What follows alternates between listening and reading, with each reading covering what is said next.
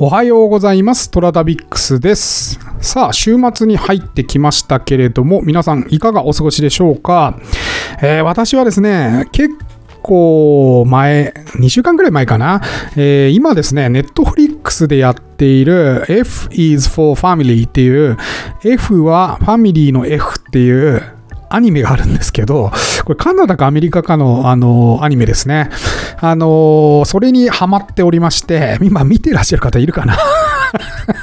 ウォッチャーが見終わったので、次何見ようかなと思ってて、たまたまですね、ポチッと押して、ダラダラ流してたら、ちょっと面白いなと思って、見始めちゃったんですよ。はい。え舞台はですね、70年代初頭のアメリカで、ベトナム戦争が終わったぐらいのちょうど年代になりますの、とある一のお話になります。はい。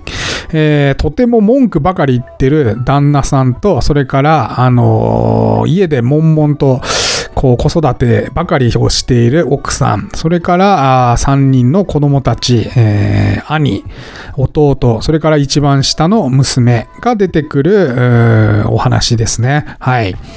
えーテイストとしては、シンプソンズとか、それからサウスパークにちょっと似てますね。あの、淡々とした、こう、ブラックジョークというかね。僕はシンプソンズは一時期見てたんですけど、なん、なんかね、あいまいちね、こうね、あれがあったとかをね、覚えてないんですよね。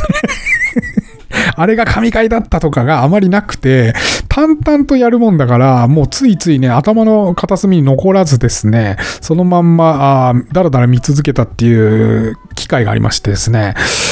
これもちょっと、ファミリーの F、F はファミリーの F は、もしかしたらそうなりそうかなとか思いつつ、でもなんかね、面白いんですよね。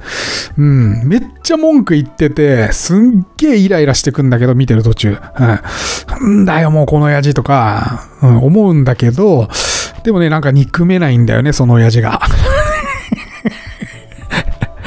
うん。だトラさんに近いのかなもしかして、初期の。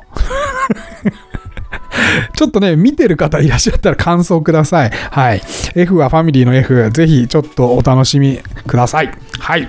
えー、天に軌道があるごとく人それぞれに運命というものを持っております。この番組はフォロワー30万人、日本全国を旅するインスタグラマートラタビックスが懐かしい街並みをご紹介したり、旅のよもやま話をすることで奥様の心の悩みを解決する番組でございます。えー、てなわけで毎朝7時に更新、トラタビックス今朝の1 1枚ですけれども、えー今朝は奈良県の最高院という場所でございます。えーここは今年の夏に行ってきた場所でございます。えー、飛鳥の都。うん。飛鳥だから、奈良の飛鳥ですからね。はい。飛鳥の都と難波を結ぶ古代の道で日本書紀にも記されており、日本最古の感動と言われております。うん。めちゃくちゃ古い道でございますね。はい。えー、遣唐使や遣隋使も通ったほど古いということで、えこの竹内街道沿いには寺院や古代の遺跡も多く、さらに独特の大和宗の民家も多く立ち並んでいます。はい。えーこのですね、大和宗という、あのー建て方というか建築方法なんですが、これあの全然私しら、これ調べてなくて、あの、なんだこれと思って。で、改めてですね、この大和宗ってなんだろうって調べてみると、あ、あの建物かっていうことを思い出しました。うん。残念ながら今回の写真には写ってないですが、何回もこれ街道沿いを歩いてる時に見たことがある建物でした。はい。えーどんな建物かと申しますと、えー関西地方だと高塀作りとかもともと言っていたらしくてですね、えー三重県、それから奈良県、大阪の南部、それから京都の南部とかで見られる建築様式だそうです。民家のね、建築様式です。えーどうも特徴的なのが屋根です。すぐわかります。えー草吹き、まあ、つまりですね、あのーかえーなんつうの？あれ、かやぶきのね、屋根と、それから、えー瓦がセットになってる屋根っていうのがあるんですよ。で、これをね、僕がいつも行ってるこの古い街並みに行くと、たまに見かけるんですよ。あれ、なんだこの屋根って。あの、周りは瓦なんですよ、屋根が。うん、ところが真ん中がポッとあのかやぶきだったりするんですよ。で、これなんで組み合わせられてんだろうなとか思っていた屋根が大和棟という作り方だったんですね。はい。えー洗練された切妻の白い漆喰壁と屋根の対称性が美しいのが特徴ということで、えー胸の高い部分が母屋で低い部分が駆動屋、過去土間で構成されているという特徴があるそうです。はい。もし皆さんね、えーどこかの街道とか古い街並み行った時に、かやぶき屋根と瓦屋根が合体したようなものがあったら、それが大和棟というそうです。はい。えー古くは高塀作りと言ったそうです。うん。面白いですね。あの、これでまた一つ勉強になりました。はい。あの、残念ながらね、この行った時に、高平作りの写真、大和宗は収めておりませんで、非常に残念だなと思いましたけれども、後の祭りでございます。はい。しょうがないよね。はい。えートラタビックスのインスタでは、有名、じゃあ、もうぐだぐだだな。えトラタビックスのインスタでは便利なトラタビマップを公開しております。えー各写真がどこの場所かを確認できますので、行きたい場所はぜひ保存をしてみてください。えーその他にもハッシュタグを使ってで、えー県ごと、シーズンごと、それから月ごとに写真をまとめておりますので、そちらも使ってお楽しみください。えー詳しくはインスタの投稿を読んでいただければと思います。はい。えーてなわけで今日はあ面白イラストレーター、なとみみわさんと楽しく介護するにはどうしたらいいですかっていうことをざっくばらんに話してきました。うん。ボケること、老いること。そして、えーその介護はどうすべきなのか。まあ、すべきっていうか、べき論はないんだけれども、はい。楽しく介護するにはどうしたらいいかっていうこと。うん。これはご自身の実体験をもとにお話をしていただきました。それではお聞きください。このうまいかわし方みたいなあるあるを本にしてほしいなって切に思っていて。私そこ考えたことないからまとめられない。いや例えば、ま、前もちょっとお話ししたかもしれないですけど僕の友達のあの鹿児島の直島に住んでる、まあ、お母さんですね。が同じようにまあなんかおじいちゃんの面倒とかいろいろ見てるんですけどおじいさんがもうボケて「ここはわしの家じゃない!」っつっていつも出てこうとするんですって。となんかこう懐中電灯持って「あじゃああの帰りましょうか」っつって あのご自宅までお送りしますって一緒に出てってでこう、まあ、犬の散歩と一緒ですよねだから1 0 0ルぐらいあるとじじい疲れるから そうするともうこうきびすを返して戻ってくる途中で「あおじいさんこんなところに明かりが」っつってあのここで休ませていただきましょう。っ つって家に戻ってくる。うまいいやめちゃくちゃうまいですよね。いやそうそう。で寝かせて。そうそうそうそう。犬の散歩ぐらいに思ってる感じがすごくいいないやい。い話だ。あなんかそういうのがいっぱいあったらすごくみんなね、そうなんですよね。うん、重く考えずにね。私もねやっぱこの女優になれって言われたことがあってうん。うん。でも本当にそのお母さんと一緒であら嫌だ。あら嫌だこんなところに明かりがついてるみたいな。だからそうやって毎日毎日何かになりきるっていうはいはいはいその交わし方を楽しむみたいな。うん。うんそれいいですよね。うん、そうそうそうそう、まあ、それがいろいろ溜まってるとねちょっとこれからの時代に必要な本一冊なりそうですよ。ねバイブルじゃないかなしかもそれあの介護だけじゃないですからね、うん。いろんなところで使えますよね、これは、うん、そう使えますよね。そうそう。おじいおじいさんおばあさんが。いやそうなんですよ。だからぜひこのあきまあ明らかんは一旦終わりなんですか？終わったんですか？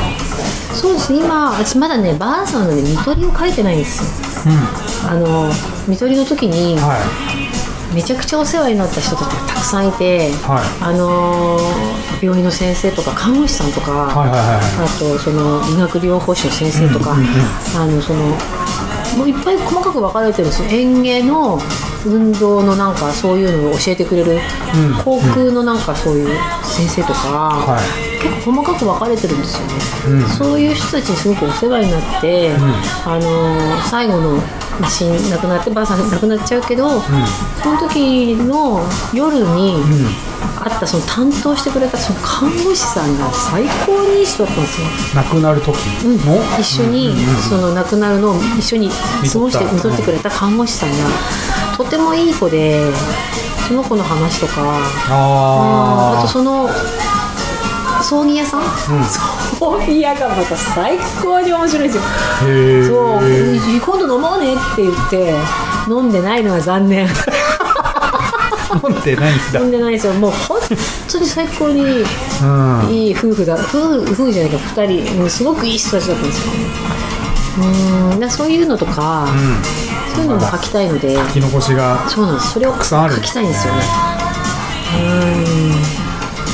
いやーそう、まあ、なんかこういろいろそういうまあ、なとみさん自身のエピソードも、はい。なんかそれ以外のところもちょっといろいろ広げて、なんかオイルとはみたいなテーマを書いていってほしいなと思って。ああそうですね今後はそうですねうん。まあでも今いろいろこう今書いてる本とか漫画とか、やっぱ全部そこにつながってるん。ですよねやっぱばあさん。つか人の死を間近で見て、まあ、老いることも見て、ま、そこからも逃げられないん。ですよね、うん。私は多分死ぬことより、老いていく寂しさがすごく辛くて、怖いなっていう、やっぱこれ何をしても逃れられないので、いかにこう意外と短いので、うん。うん健康高寿命とか、ね特に日本人は寝たきりがもう時間が長いですから、それを少しでも伸ばして。いやねだから俺ね、その今回これそのボケもそうなんですけど、すごく、えー、と海外の人と話してて思うのは、やっぱねなんかコミュニティがあるんですよ。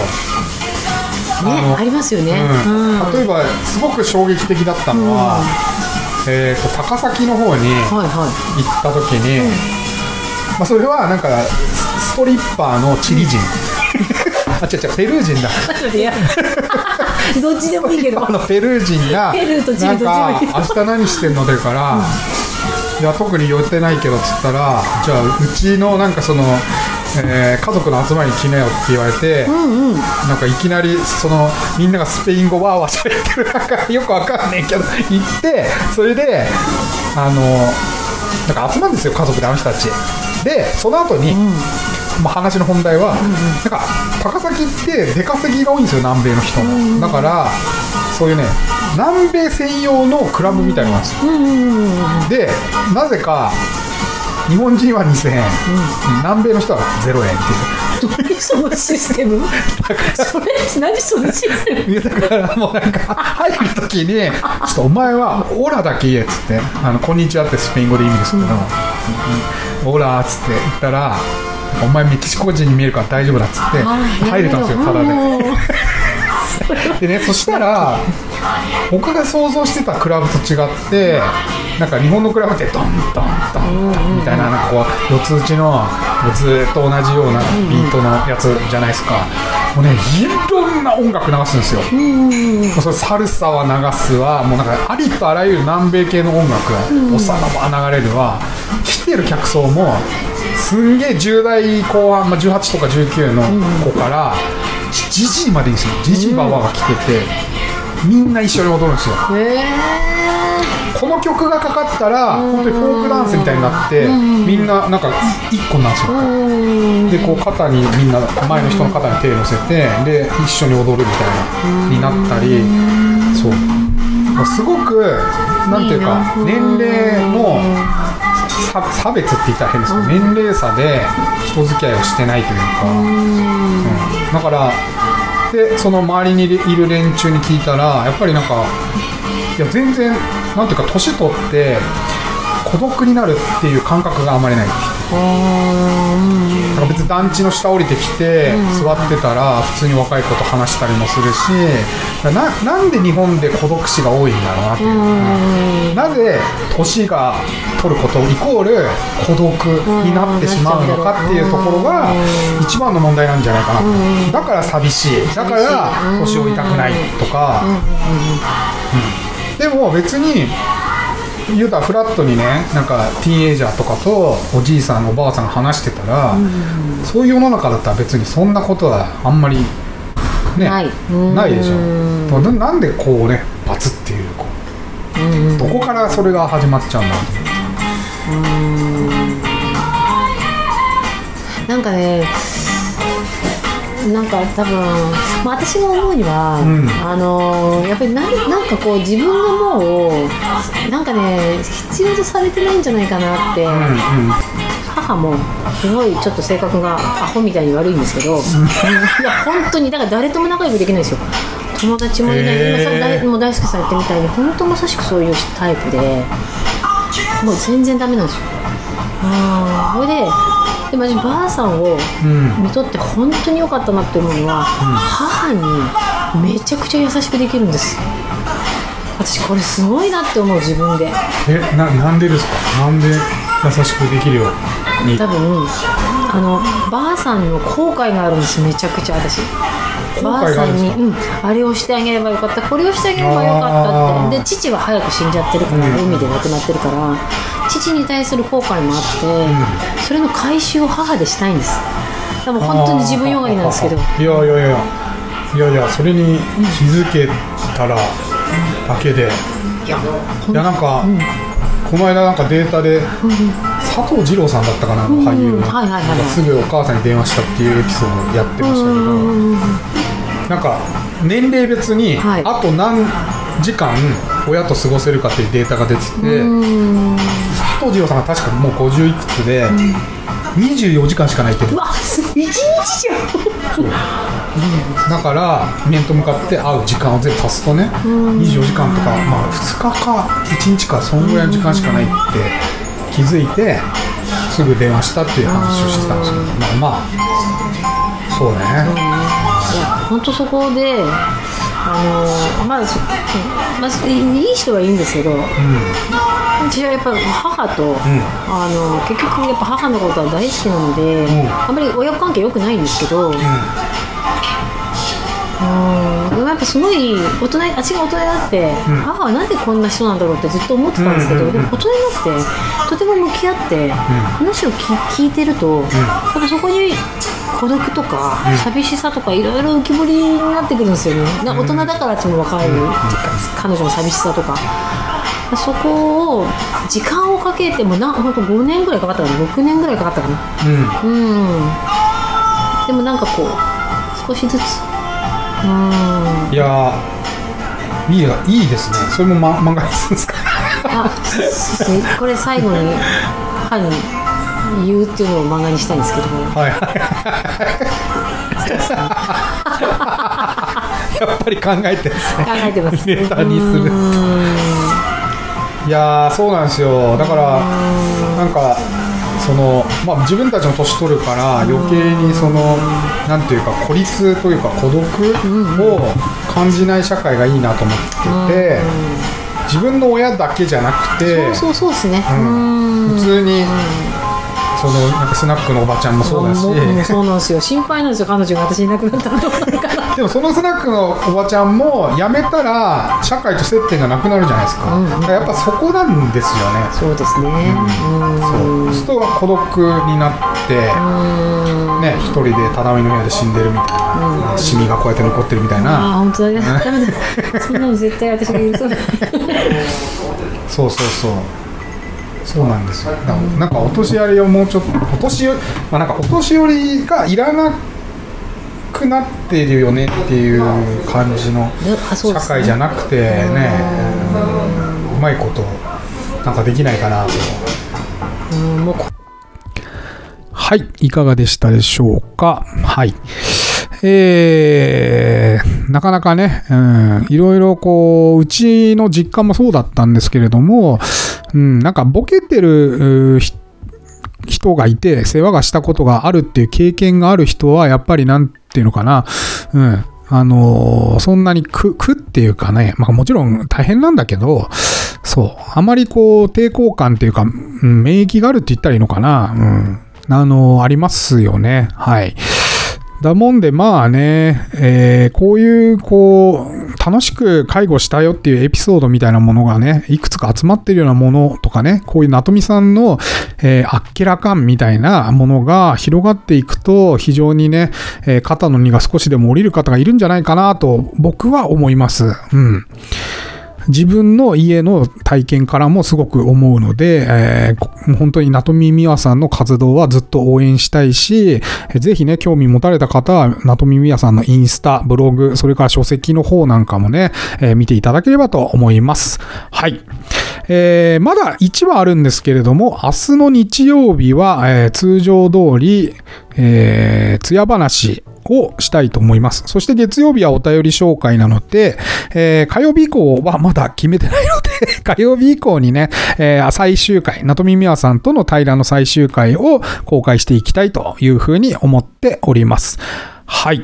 えーというわけでお時間来ましたので今日はここまで。トラタビックスは皆様からのお便りをお待ちしております。今お聞きのメディアのお便り機能、または私のインスタアカウント TORATABIX トラタビックスに DM またはコメントをお送りください。